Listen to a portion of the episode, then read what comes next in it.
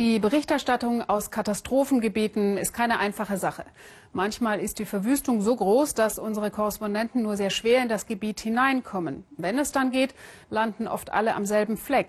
Bei der Taifunkatastrophe auf den Philippinen war das die Stadt Tacloban. Unsere Eindrücke sind immer auf Ausschnitte der Katastrophe beschränkt. Umso mehr hat es uns gefreut, dass unsere Kollegin Christine Adelhardt sich auf den Weg zu der kleinen Insel Malapascua gemacht hat. Ihr Eindruck dort? Die Philippiner haben trotz allen Leides den Mut nicht verloren. Das würde auch gar nicht zu ihrer Lebensphilosophie passen. Der Himmel strahlend blau, das Wasser glasklar, die Sonne scheint. Noch vor einer guten Woche wäre das eine traumhafte Reise hin zur Touristeninsel Malapascua gewesen. Dann kam Yolanda, wie die Einheimischen den Taifun nennen. Jetzt ist dies eine Reise in ein zerstörtes Paradies.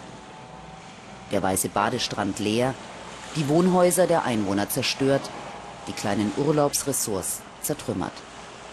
Damit ist den Bewohnern hier ihre Lebensgrundlage genommen, denn sie alle haben vom Tourismus gelebt. Auch das Restaurant von Ramon de Dios, nur noch ein Trümmerhaufen. 15 Jahre habe ich gebraucht, das hier aufzubauen. In zwei Stunden war alles weg, erzählt Ramon und blickt dennoch schon wieder nach vorn.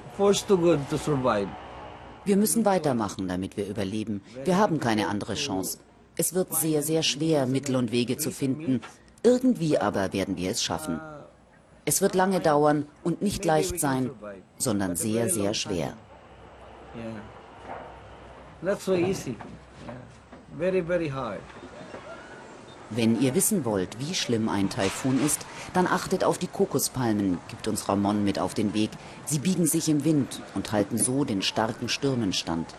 Wenn sie brechen oder gar entwurzelt sind, dann weiß man, wie schlimm ein Taifun ist. Auf Malapascua war er verheerend. Dennoch wirken die Menschen erstaunlich gefasst. Palataya heißt das hier, der Glaube an morgen, an einen neuen, besseren Tag. Bei der Katastrophe ist keiner der 7000 Einwohner ums Leben gekommen. Vielleicht ist es das, was ihnen den Neuanfang leichter macht. Auch Josie Recoletos tut einfach das, was sie auch vor dem Sturm getan hat. Sie ist Wäscherin und vor allem glücklich, dass ihre fünf Kinder überlebt haben. Der Sturm hat unser Haus zerstört. Das Dach war weg, einfach davon geflogen. Wir sind zu unseren Nachbarn geflohen. Wir haben alles verloren wirklich alles. Aber so ist das bei uns. Wir sind arm, aber dennoch glücklich. Die Hütte hat Josies Mann Paul schon wieder aufgebaut. Jetzt fehlt nur noch das Dach. Arm, aber glücklich. Haia Hai, sagen sie hier. Und so sieht das auch Paul. Er ist Fischer. Die Boote, auf denen er gearbeitet hat, sind zertrümmert. Unterkriegen aber lässt er sich deshalb nicht. Wir müssen uns anstrengen. Bis jetzt sind wir auf Hilfe angewiesen, aber wir werden nicht aufgeben. Wir müssen weitermachen. Wissen Sie, ich habe fünf Kinder. Im schlimmsten Fall werde ich einfach mit der bloßen Hand Fische fangen. Im Meer gibt es immer Fische. Das größte Problem aber wird sein, wie bei so viel Zerstörung der Tourismus wiederbelebt werden kann. Denn andere Arbeitsplätze gibt es auf dieser Insel nicht. Noch sind viele auf die Notversorgung angewiesen. Geduldig stellen sie sich bei der Verteilstation an. Wir sind heftige Taifune und schwere Regenfälle gewohnt, sagen sie. Daher ist unser Überlebenswille sturmerprobt und wasserdicht. Auch Bürgermeister Rex Novabos hat seine Zuversicht nicht verloren. In zwei Monaten haben wir alles wieder aufgebaut, hofft er. Nur die Touristen dürfen nicht ausbleiben.